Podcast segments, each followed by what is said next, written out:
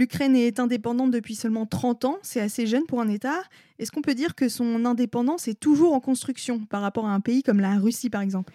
L'Ukraine, c'est un pays qui n'a pas toujours pu euh, défendre et avoir une indépendance et n'a certainement très peu eu de mouvements forts d'indépendance, puisque sa première indépendance, c'est en 1918, le 22 janvier, qu'elle a duré très peu de temps, et qu'ensuite, l'indépendance actuelle date de seulement depuis 30 ans. Donc l'établissement d'un État et d'une nation, ça a été compliqué pour l'Ukraine.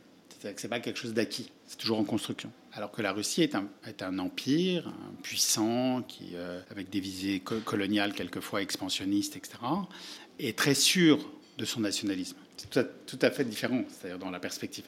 Et donc, c'est pour ça que les chocs à la fois de Maïdan, à la fois du début de, la guerre qui a suivi en 2014, avec l'annexion de la Crimée et d'une partie du Donbass, avec la guerre actuelle, euh, sont des chocs de création de l'État qui, qui, sont douloureux, mais qui montrent un État jeune, avec beaucoup d'espoir, mais tout à fait jeune dans sa vision de ce qu'il sera.